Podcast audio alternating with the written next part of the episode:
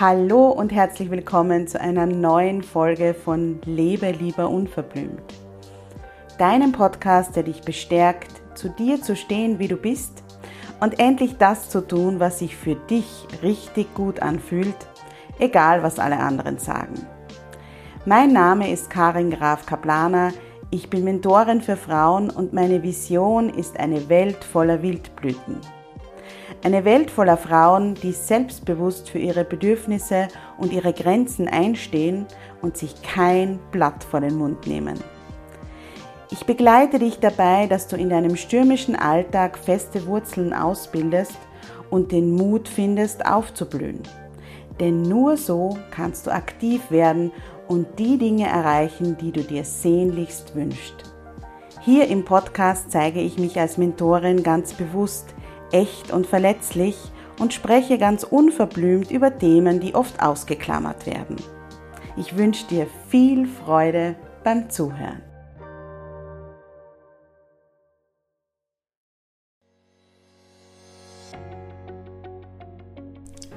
Hallo und herzlich willkommen zum Jubeltöne Podcast. Dein Podcast für mehr Happiness, mehr Mindfulness und mehr Leichtigkeit im Alltag. Ich bin Karin und davon überzeugt, dass es jeden Tag einen kleinen Grund zum Jubeln gibt.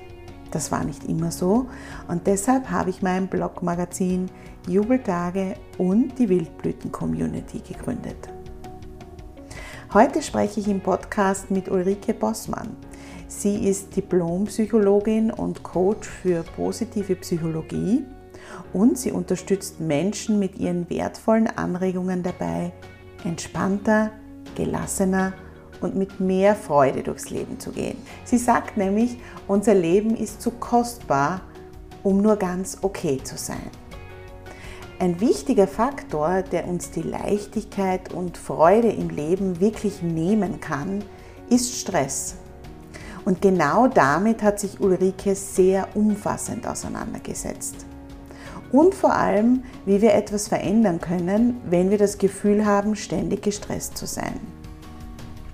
Ich spreche mit ihr in dieser wirklich wertvollen Podcast-Folge darüber, wie wir bewusste und unbewusste Stressfaktoren identifizieren lernen und trotz aller Anforderungen, die auf uns einprasseln, entspannter leben können. Und das Spannende daran ist, dass, wie Ulrike sagt, es nicht darum geht, Stress zu vermeiden, sondern dass wir lernen, mit Stress besser umzugehen.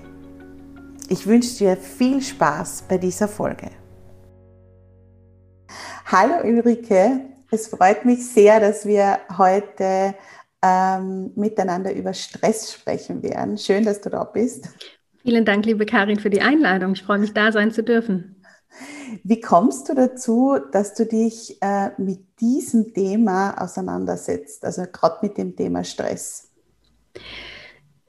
Na, es ist ein Thema, das so viele beschäftigt. Also äh, Studien zeigen das auch und ja auch die eigene lebenspraktische Erfahrung, die man so hat, ähm, dass es irgendwie vor allem in der Mitte des Lebens ähm, ja, also wenn das Leben eh dichter ist, ne, weil die Karriere vielleicht gemacht werden will, weil Kinder da sind, weil Eltern anfangen, pflegebedürftig zu werden und, und, und. Also wo viele Bälle in der Luft zu jonglieren sind, dass die Frage, wie resilient bin ich, also wie widerstandsfähig bin ich, wie gut kann ich mit Stress im Außen und Stressfaktoren umgehen, ganz stark darüber entscheidet, wie geht's mir? Bin ich bin ich gut drauf? Fühle ich mich wohl? Bin ich zufrieden? Oder ja, bin ich dauererschöpft, ausgelaugt, äh, genervt, gereizt, ähm, vielleicht auch irgendwann körperlich krank? Und für mich lag es deswegen nahe, auch wenn es um die Frage geht, wie schaffe ich in ein Leben, das äh, nicht nur okay ist, sondern wirklich ein schönes Leben ist, dann gehört für mich automatisch dazu, gut mit Stress umgehen zu können, weil Stress einfach einer der größten Glückskiller ist. Mhm, mhm. Das heißt, Stress kann uns, wenn er wirklich unangenehm wird, ja, und vor allem, wir möchten ja heute auch über diese versteckten Stressfaktoren sprechen, die wir gar nicht so am Schirm haben, wirklich äh, uns das Leben vermiesen sozusagen. Ne? Ja, ich, Also, und ich glaube, das kennt ja jeder, ja, dass wenn, wenn einfach alles Mögliche zusammenkommt, man das Gefühl hat, irgendwie, ich komme da nicht hinterher und ich jongliere halt irgendwie, obwohl ich keine Krake bin, halt mit tausend Bällen und Aufgaben in der Luft und dann wird da noch jemand krank und das passiert, dass ich ganz schnell das Gefühl habe, jetzt ist mir eigentlich alles gerade zu viel, ja, und oder ich merke dann halt irgendwie, weil ich das nicht spüre und permanent über meine Grenzen gehe, irgendwann halt, dass der Rücken sagt, Achtung, hier ist ein Problem oder ich nicht mehr schlafe. Also es gibt ja ganz viele Wege, wie das deutlich wird, dass ich offensichtlich gerade nicht so stresskompetent bin, äh, wie es eigentlich sein sollte. Mhm, mhm. Und äh, wir haben ja gesagt, wir sprechen heute darüber, äh, eben was so äh, Sachen sind, die wir vielleicht gar nicht so äh, wahrnehmen. Weil ich sage jetzt einmal, wenn man bewusst sagt, okay, in den nächsten Monaten habe ich irgendwie ein sehr, sehr wichtiges Projekt oder so, ähm, dann ist das klar, ja. Dann stellt man sich darauf ein und ähm, dann weiß man, das wird kommen. Das macht es manchmal jetzt auch nicht unbedingt besser, ja. Aber man sieht es zumindest kommen, ja. Aber wie unterscheidet sich das eben von, von anderen Faktoren? Na, du sprichst eigentlich schon indirekt was Wichtiges an. Ich glaube, es gibt erstmal, bevor wir vielleicht zu ganz konkreten Faktoren kommen, die ich erlebe, ich, ich glaube, dass die meisten genau sowas sehen. Also jetzt habe ich ein riesengroßes Projekt oder da habe ich vielleicht keine Ahnung, eine Scheidung gehabt oder irgendwas ist im Job oder mit den Kindern. Und dann wissen wir, dass das Stress macht. Und dann setzen wir uns und stellen uns auch anders darauf ein, machen auch vielleicht Dinge anders, weil wir das wissen.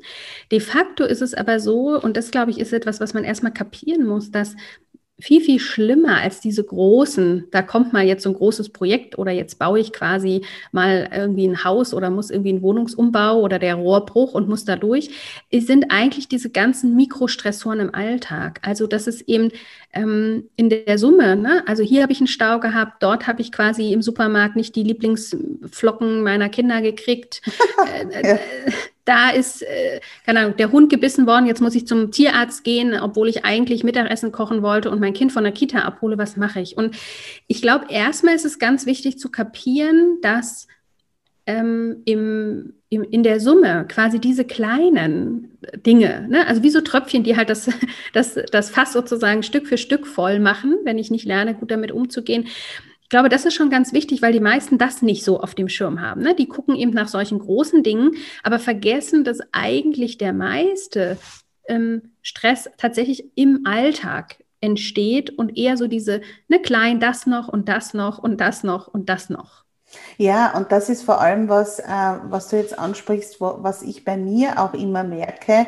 Ähm, wenn wir jetzt so große Projekte haben, zum Beispiel, ja, irgendwas, was irgendwie größer ist, dann schauen wir meistens, dass unsere Ressourcen ausreichen, um diese großen Dinge zu stemmen. Jetzt ist aber genau das, was du jetzt gesagt hast. Dann kommen aber diese ganzen anderen Dinge dazu, mhm. die wir gar nicht mit eingeplant haben, sage ich jetzt einmal.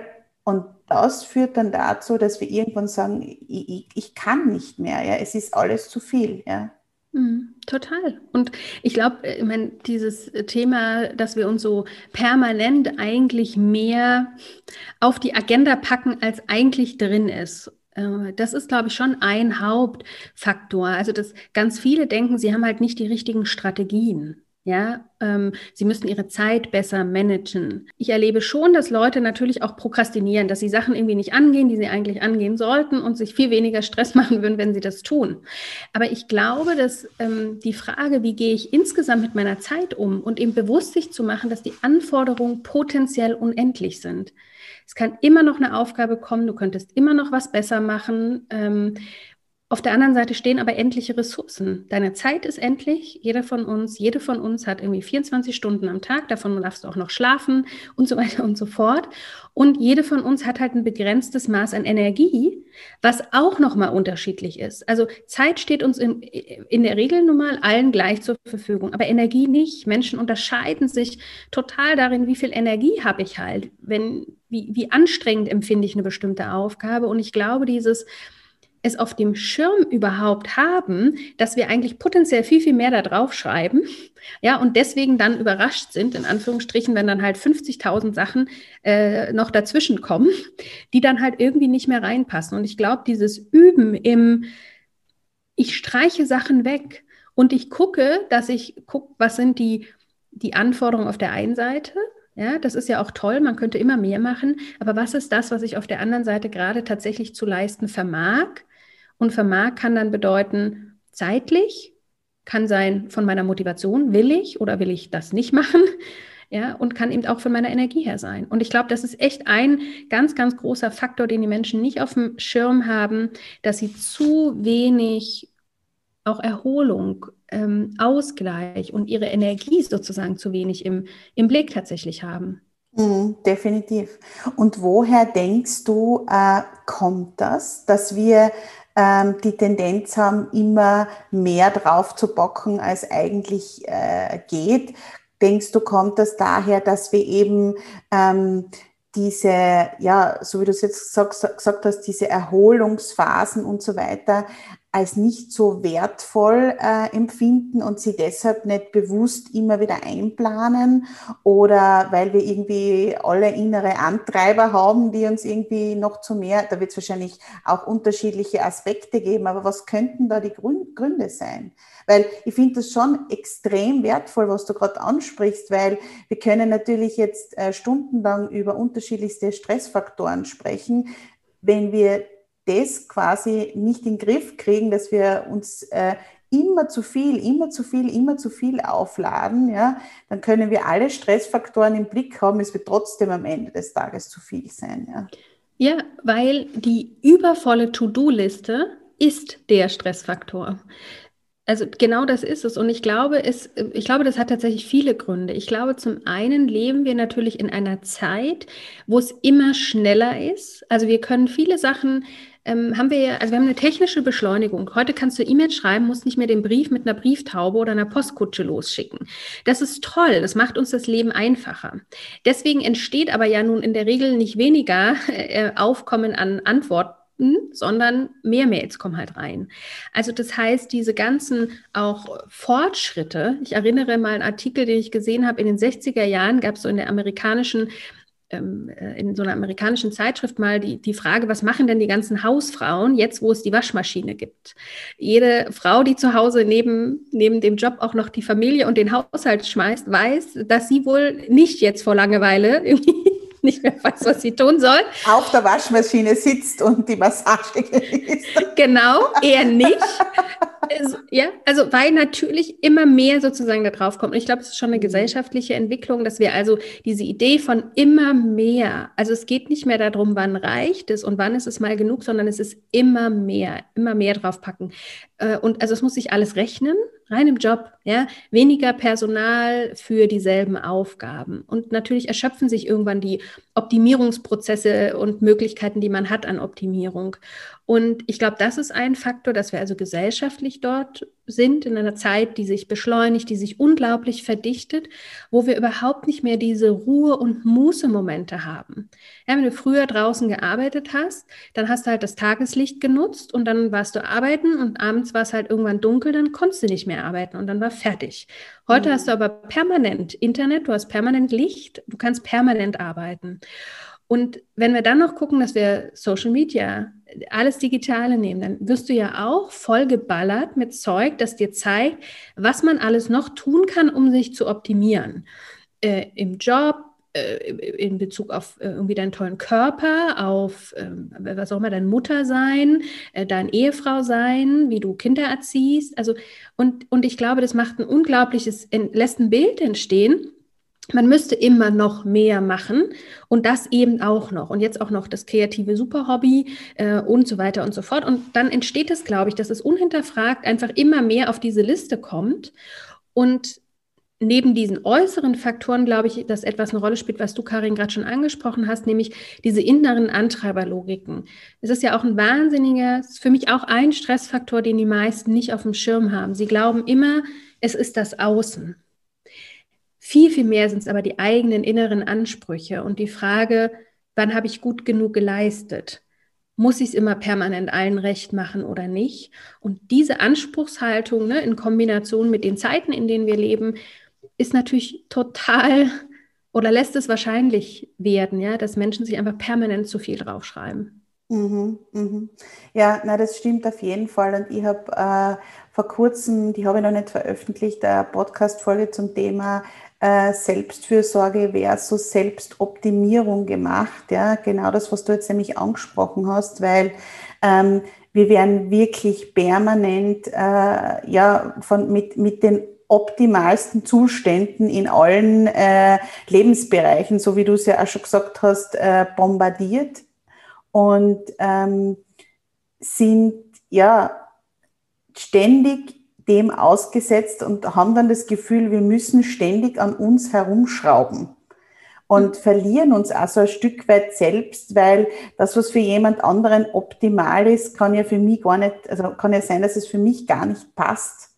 Und ja. da sozusagen auch wieder mal den Schritt zu sich selbst zurückzugehen. Ähm, und Social Media, finde ich, ähm, ist auch noch in einem anderen Aspekt ganz ein wichtiges Thema, weil ähm, wenn du auf Social Media bist, jetzt zum Beispiel beruflich, ja, dann wirst du ja auch zum Beispiel von dem Algorithmus oder das, was die anderen machen, angetrieben. Da musst du einfach deine eigene Strategie finden, wie du dann trotzdem äh, so mit dir umgehst, dass du eben nicht permanent noch mehr Postings und noch mehr äh, Videos und noch mehr Sachen und noch mehr Stories machst, sondern ähm, wie du das für die machst, was für die einfach in einem guten Rahmen und in einem gesunden Rahmen ist. Ja, ja. absolut. Mhm.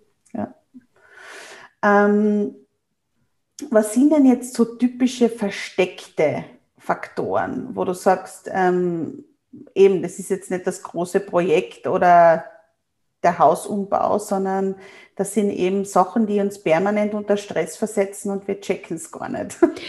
Ich glaube, dass wir über ein paar schon gerade, also die an denen schon vorbeigekommen sind. Ich glaube mhm. tatsächlich, dass Social Media oder die Frage von überhaupt meinem Konsum, passiven Konsum von Dingen, wo ich etwas aufnehme, das ist tatsächlich ein versteckter Stressfaktor, weil es eben genau, wie wir es gerade besprochen haben, Dinge triggert bei den meisten. Ja, es triggert innere Anspruchshaltungen. Ähm, es triggert auch rauszugehen aus dem eigenen Leben. Meine Erfahrung bei meinen Klientinnen und Klienten ist ganz oft, ich gucke mir das Leben der anderen an ich verurteile mich vielleicht dafür, dass mein Leben gerade nicht so ist, aber darüber vergesse ich, dass ich selber gerade mein Leben gestalten kann und mache was.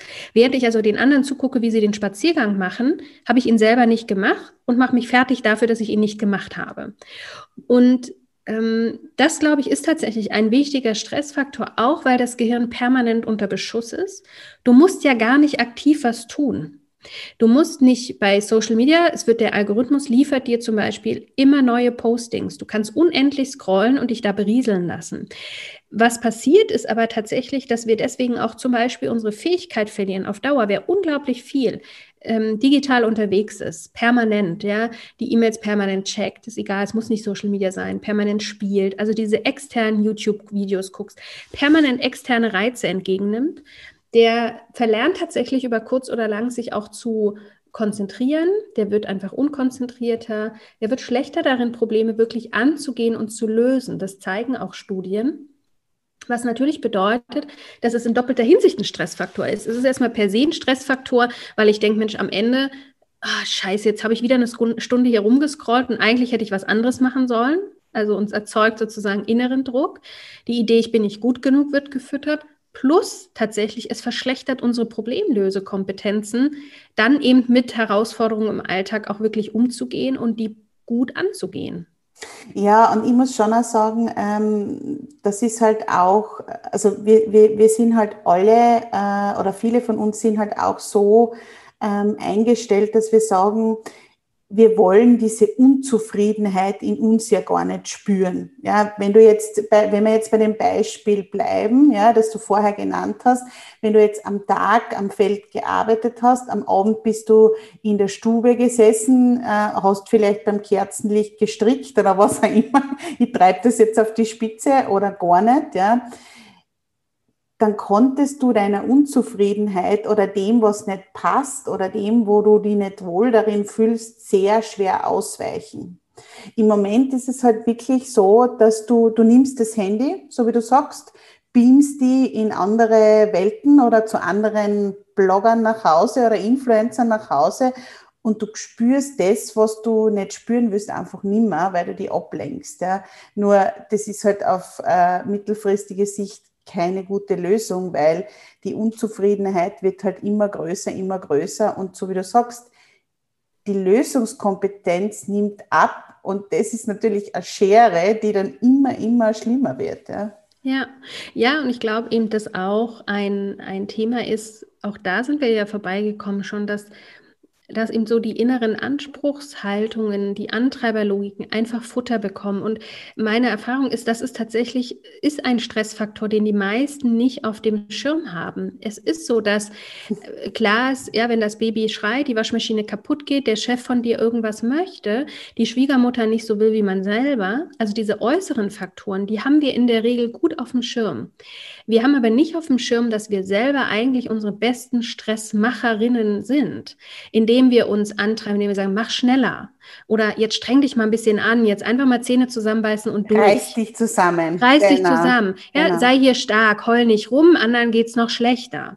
Ähm, genau. Indem ich sage, also indem ich Konflikten ausweiche, weil ich Angst habe, mich nicht abgrenze. Nicht mal sage euch zu, du fragst mich, schön, dass du mich fragst, aber nein, an der Stelle kann ich dir nicht helfen. Oder indem ich um Hilfe bitte, ja, meine Familie vielleicht einbeziehe in den Haushalt, sondern denke, ich muss das selber machen. Oder eben ne, diesen perfektionistischen Anspruch zu sagen, also hier aber 150 Prozent müssen müssen es jeden Tag sein, drunter mache ich es nicht. Und ich glaube wirklich, es ist ganz, ganz entscheidend. Dann können wir gern auch noch zu anderen Faktoren kommen. Aber ich glaube, es ist wirklich wichtig, sich klar zu machen, was davon ist es denn auch bei mir? Also habe ich, erlebe ich bei mir selber solche Muster, ja, die ich erkennen kann, dass ich eigentlich permanent 150 Prozent versuche zu geben und wenn ich meinen Fehler gemacht habe, dass ich mich dann fertig mache, dann kapiere ich nämlich über mich, oh, okay, also vielleicht habe ich da so einen perfektionistischen Antreiber in mir und dann kann ich gucken, naja, in welchen Situationen macht der mir denn Stress? Und dann kann ich überlegen, okay, was mache ich denn dann in diesen Momenten? Und und das ist ja die, die Logik, die ich brauche. Das passt auch zu dem wieder näher zu sich kommen, was du gerade gesagt hast, zu sagen, ich kriege erstmal überhaupt mit, wie mache ich es denn so? Ja, wenn ich feststelle eben, nee, ich, also stimmt eigentlich, wenn mich jemand nach meiner Meinung fragt, ob ich lieber Pizza hätte oder Burger, sage ich eigentlich immer, mach Ist wie egal. du denkst. Genau. Und wenn mich jemand äh, irgendwie eine Meinung hat und ich denke, das sehe ich ganz anders, sage ich es nicht und würde mich nie streiten und sorge eigentlich permanent für Harmonie und abgrenzen ist schon fünfmal schwierig, dann weiß ich, ah, da ist einfach so ein Antreiber, ne, dass ich es eben anderen recht machen will, niemand enttäuschen will. Das muss ich aber über mich mitbekommen, damit ich diesen Stressfaktor ausmerzen kann, weil es natürlich klar ist, dann kommt der Chef und möchte noch eine Aufgabe von dir. Vielleicht wäre jemand, der diesen Antreiber sei perfekt von mir aus nicht hätte, ja, mit diesem Ding in fünf Minuten fertig. Du machst aber eine halbe Stunde rum oder eine Stunde, weil du halt noch auf, keine Ahnung, der PowerPoint-Folien irgendwelche äh, Schriftarten änderst und anpasst, die besonders hübsch sind, was am Ende gar keinen riesigen Unterschied gemacht hätte, aber dich natürlich mehr Zeit kostet, Zeit, die du für anderes nicht hast. Mm, mm. Ja, nein, das ist definitiv so. Und ich meine, einer meiner Leitsätze, den verwende ich ja immer wieder, ist, äh, bist du bereit, andere zu enttäuschen, um dir selbst treu zu bleiben? Weil man muss schon dazu sagen, ähm, und das sehe ich schon so, ähm, wenn wir immer zu dem Ja sagen, was die anderen wollen, dann verraten wir uns ja damit immer selbst, ja, weil wir immer äh, gegen das gehen, was wir eigentlich wollen. Nämlich, wenn wir dann Ja sagen, wenn wir eigentlich Nein sagen wollen.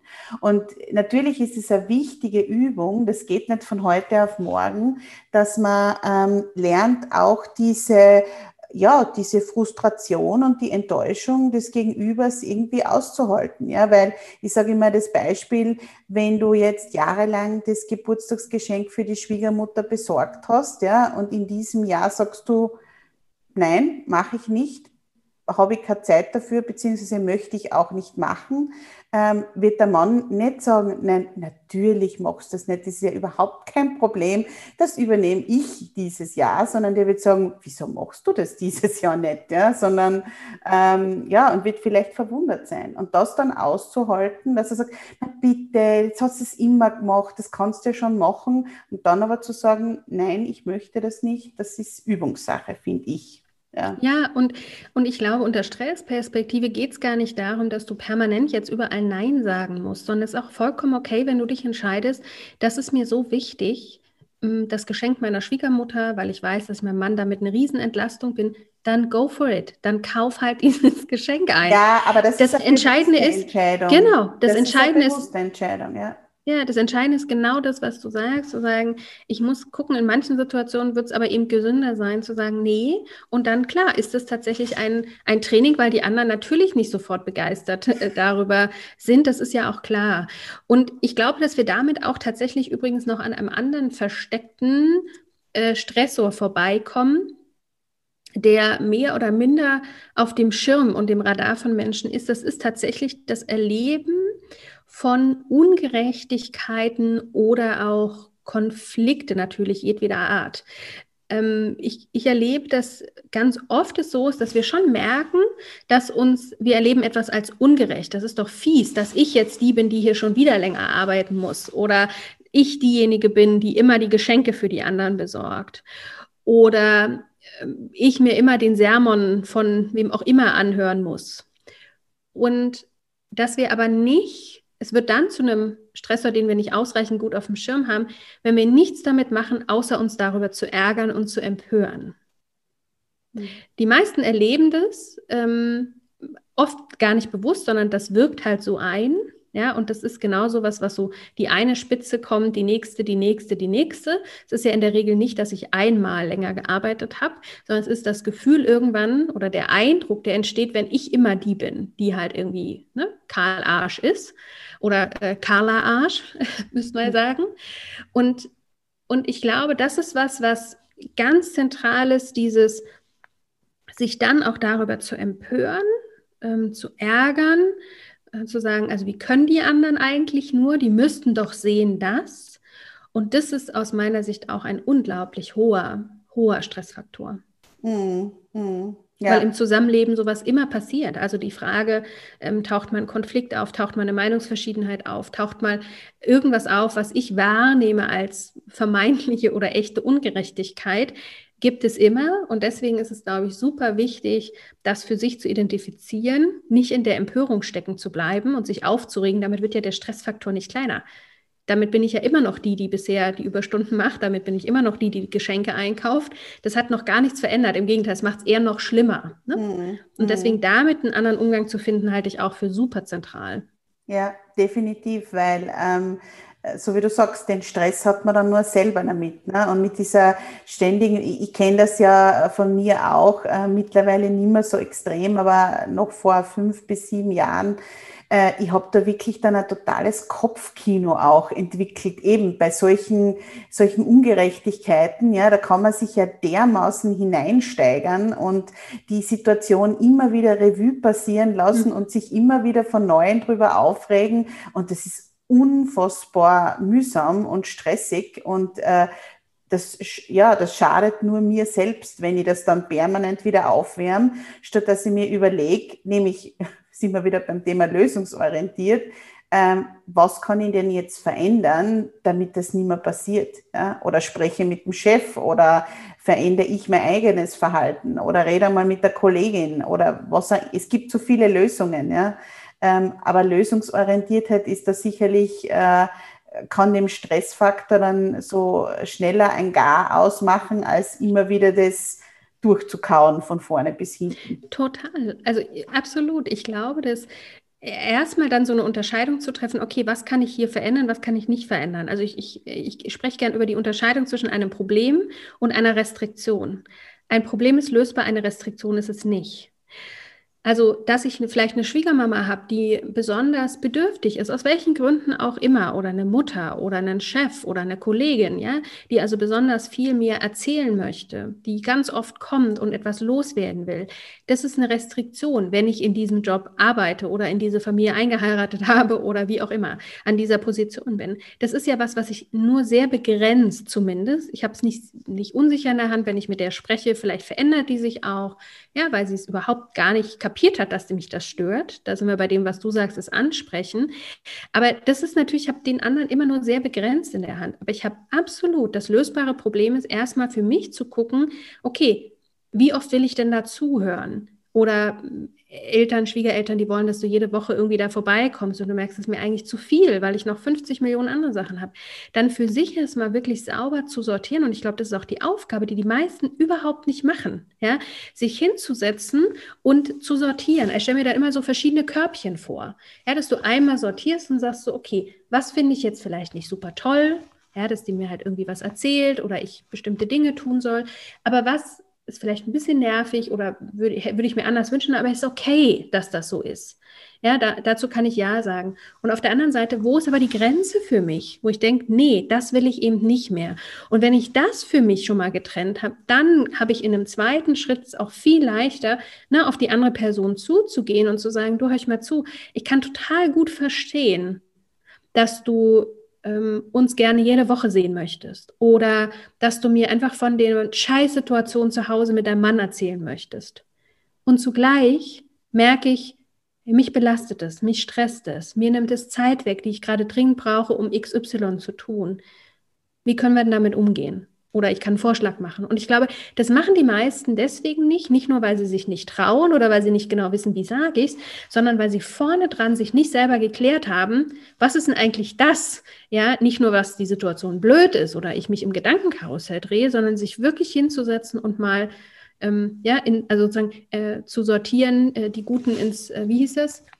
Kröpf Töpfchen, ja. die schlechten ins, ins Kröpfchen. Kröpfchen. Ganz genau. genau. Mhm. Also ne, wirklich für sich sozusagen das sauber zu sortieren. Das machen die meisten einfach nicht. Und ich glaube, das ist super hilfreich, um damit, ähm, um damit klarzukommen, weil ich nämlich dann daneben auch nochmal gucken kann, ist das jetzt wirklich einfach auch ungerecht? Ich erlebe auch, dass ganz viele Menschen das Gefühl haben, das ist wahnsinnig ungerecht und sie nehmen Sachen super persönlich, die halt überhaupt nicht persönlich gemeint sind. Und wo man, wenn man nochmal genauer hinguckt, sagen könnte, also ist es wirklich eine Ungerechtigkeit? Ja? Äh, oder ne, empöre ich mich da eigentlich auch vielleicht äh, zu Unrecht?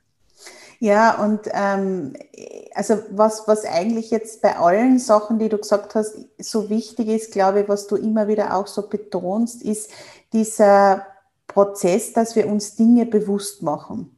Weil solange wir unbewusst irgendwie dahin dümpeln, ja, aber wenn wir uns dann hinsetzen und so wie du sagst, das auch sortieren, ich merke das zum Beispiel ganz oft auch in Gesprächen, wie oft das nämlich sogar umgekehrt ist, nämlich, dass Menschen unglaublich kämpfen gegen Dinge, wo sie eigentlich nicht wirklich was ändern können.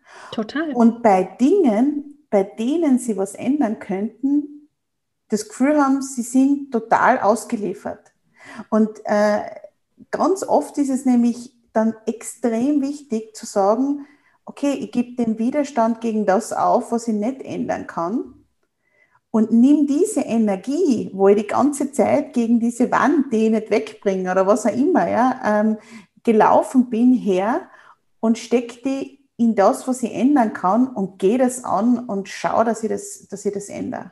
Total. Also ja. ich habe Absolut. Ich erinnere, wenn, wenn du das erzählst, auch ein, ein typisches Beispiel, was ich, wenn ich mit Führungskräften in Coachings bin, äh, manchmal habe, aber das lässt sich ja übertragen, ist, dass sie sich unglaublich ärgern darüber und sehr gestresst sind davon, dass zum Beispiel sie permanent von Mitarbeitern unterbrochen werden, weil die irgendwas fragen oder was brauchen oder wollen. Und dahinter so die Idee steckt, ne, und das macht ihnen Stress, sagen, dass da permanent die Mitarbeiter kommen, die Unterbrechung. Und die Idee ist, wenn die mich nicht so unterbrechen würden, dann könnte ich halt mit meinen Aufgaben hinterherkommen. Und das ist ja übertragbar, wie gesagt, auch auf Kinder, also tauscht das aus. was, was, was diese Person begreifen musste im Coaching, ist genau das, was du sagst. Zu sagen, also liebe Führungskraft, Mitarbeiterführung ist dein Job. Das ist Kern deines Jobs. Das ist nicht ein Problem, sondern das ist eigentlich Kern deines Auftrags. Und jetzt geht es um die Frage, das ist die Restriktion, die werden kommen. Es geht also nicht darum zu gucken, wie kommen die weniger, erstmal oder vielleicht mittelfristig kann man das gucken, aber dass die kommen, ist dein Job. Darüber brauchst du dich gar nicht empören. Und jetzt kann es dann darum gehen zu gucken, okay, was bräuchten denn die Mitarbeiter an Weiterentwicklung? Was müssten die lernen, damit sie in Zukunft weniger kommen? Kann ich andere Strukturen schaffen, in denen ich sage, okay, wir haben eben regelmäßige Mitarbeitergespräche oder jeden Morgen gibt es zehn Minuten, wo ich äh, mit allen zusammenkomme und klar ist, Dort dürfen die ihre Fragen platzieren. Also schaffe ich irgendwelche Prozesse oder Strukturen. Und das geht ja auch als sozusagen im Haushalt. Und das machen wir aber nicht, weil wir feststecken in dem ersten Schritt Ne, zu sagen, das ist doch alles ganz ungerecht ja, und scheiße und eigentlich stressig. Ein Witz, ja, wie, eigentlich ein Witz, wie die sich verhalten und wie die, wie die glauben, dass sie da ständig alle kommen können. Ja? Und das genau. Spannende ist ja, dass man dann ja wirklich, äh, oder so wie in dem Fall, äh, die, die Führungskraft vergisst, was eigentlich ihr Kernkompetenz ist, nämlich genau das zu handeln, dass die kommen. Ja. ja, ja absolut. Und ich glaube, dieses, stell dir bessere Fragen. Also um mit den Stressfaktoren, das eine ist, sie wahrzunehmen und mitzukriegen, ah, okay, das hier gerade tut mir nicht gut, das stresst mich. Und dann ist nicht da stehen zu bleiben, so wie du sagst, sondern wirklich zu gucken, okay, und jetzt stelle ich mir mal fünf Fragen, ja, ähm, die irgendwie helfen, wahlweise einen anderen inneren Umgang damit zu finden, in eine andere Akzeptanz vielleicht mit manchen Dingen zu kommen oder eben besser zu sortieren, was ich machen kann. Und ob ich das jetzt mit mir mache, während ich aufschreibe oder im Spaziergang, während ich laufe, das durchdenke oder ob ich das im Gespräch mit jemandem mache, ist ja erstmal zweitrangig. Aber wirklich jemanden zu haben oder sich selber hinzusetzen, ist, glaube ich, was ganz, was ganz Wichtiges und, und darüber dann auch Gewohnheiten zu entwickeln, die ihn dazu führen, dass ich mich besser sozusagen ne, mit all diesen Faktoren ähm, auseinandersetze oder eben überhaupt bessere Gewohnheiten habe im Denken. Ja, darüber haben wir viel mhm. gesprochen, aber eben auch im Verhalten, die dann eben darauf einzahlen. Ja? Weniger To-Dos auf die Liste schreiben, äh, Energiemanagement verbessern und so weiter und so fort.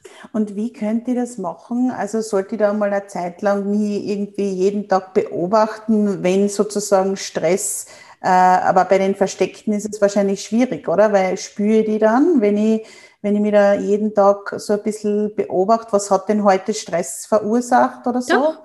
Doch ich glaube, ja. dass wenn ich mir angewöhne, schon mal mich einfach irgendwie mehrfach am Tag mal zu fragen, wie geht es mir gerade?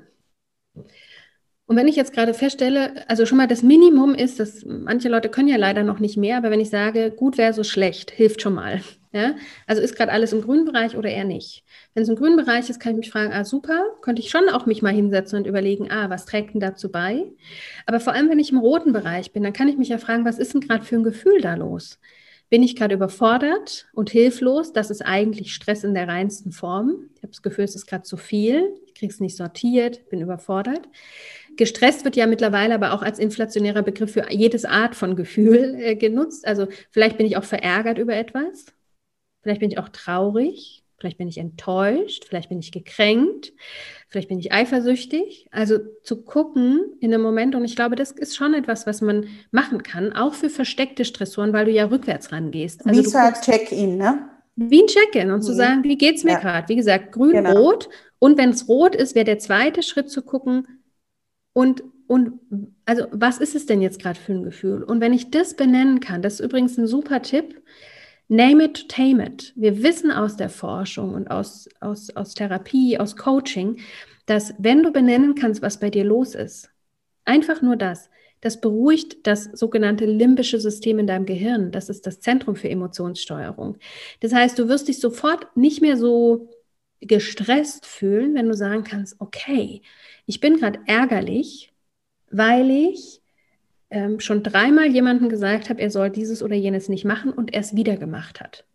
Oder gerade bin ich einfach unglaublich überfordert, weil gerade eine Sache passiert ist, mit der ich überhaupt nicht gerechnet habe und das meinen gesamten Zeitplan durcheinander schmeißt.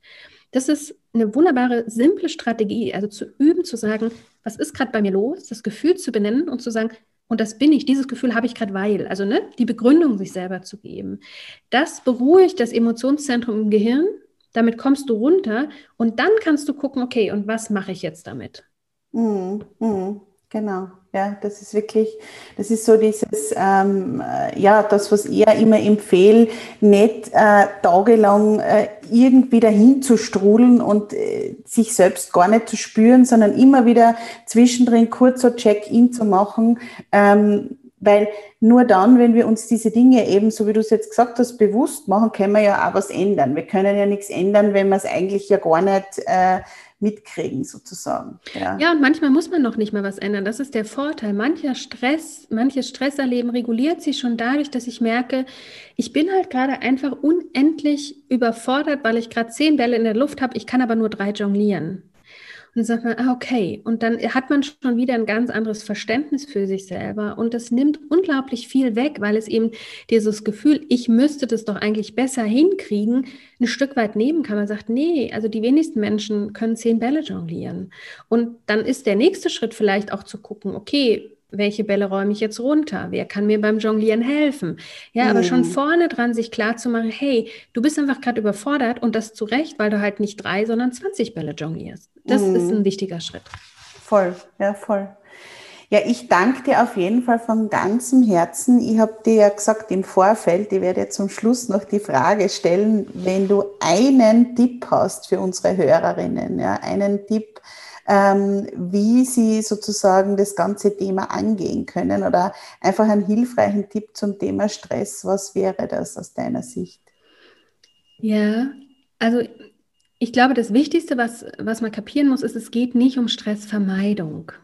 Also wir werden immer bestimmten äußeren Stressfaktoren ausgesetzt sein. Wir werden immer bestimmte Antreiberdynamiken mit an Bord haben, sondern worum es geht, ist wirklich die eigene Widerstandskraft und vor allem die eigene Stresskompetenz auszubauen. Also sich nicht abzurackern und zu hoffen, dass irgendwie die Päckchen von alleine weggehen oder eben ne, der Stress sozusagen aufhört, was auch immer der Stress jetzt für die einzelnen Hörerinnen sein mag, sondern zu gucken, wie kann ich stresskompetenter werden. Und also ich merke das bei meinem eigenen Kurs, den habe ich ja nicht umsonst die Stresspiloten genannt. Ne? Also das ist wie so, die Pilotenmetapher ist für mich so eine schöne, weil klar kannst du, als guter Pilot wirst du manche schlechte Wetterlage umfliegen. Du weißt genau, du weißt genau, worauf musst du gucken, so wie wir jetzt über Stressfaktoren gesprochen haben und vielleicht schaltest du manches aus hast dir Social Media äh, Konsumregeln oder sowas, die du gibst, ja. Ähm, aber anderes wird sich einfach auch nicht erledigen, ja, sondern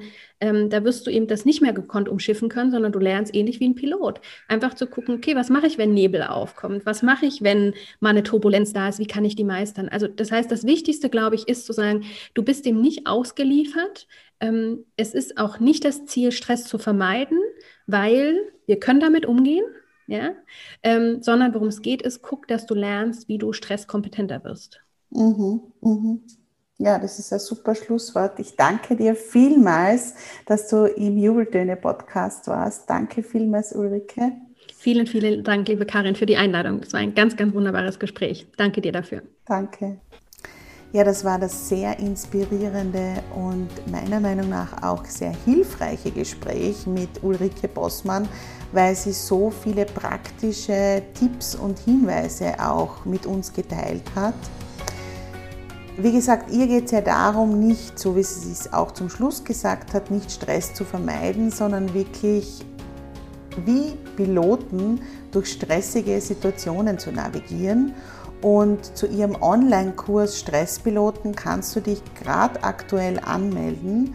Du findest alle Infos in den Show Notes oder du schaust auf soulsuite.de, das ist ihre Website.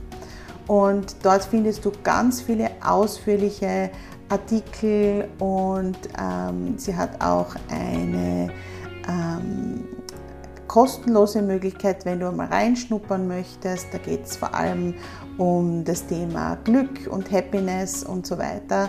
Also schau gerne vorbei und wir hören uns auf jeden Fall nächste Woche wieder. Bis dahin, lass uns das Leben feiern.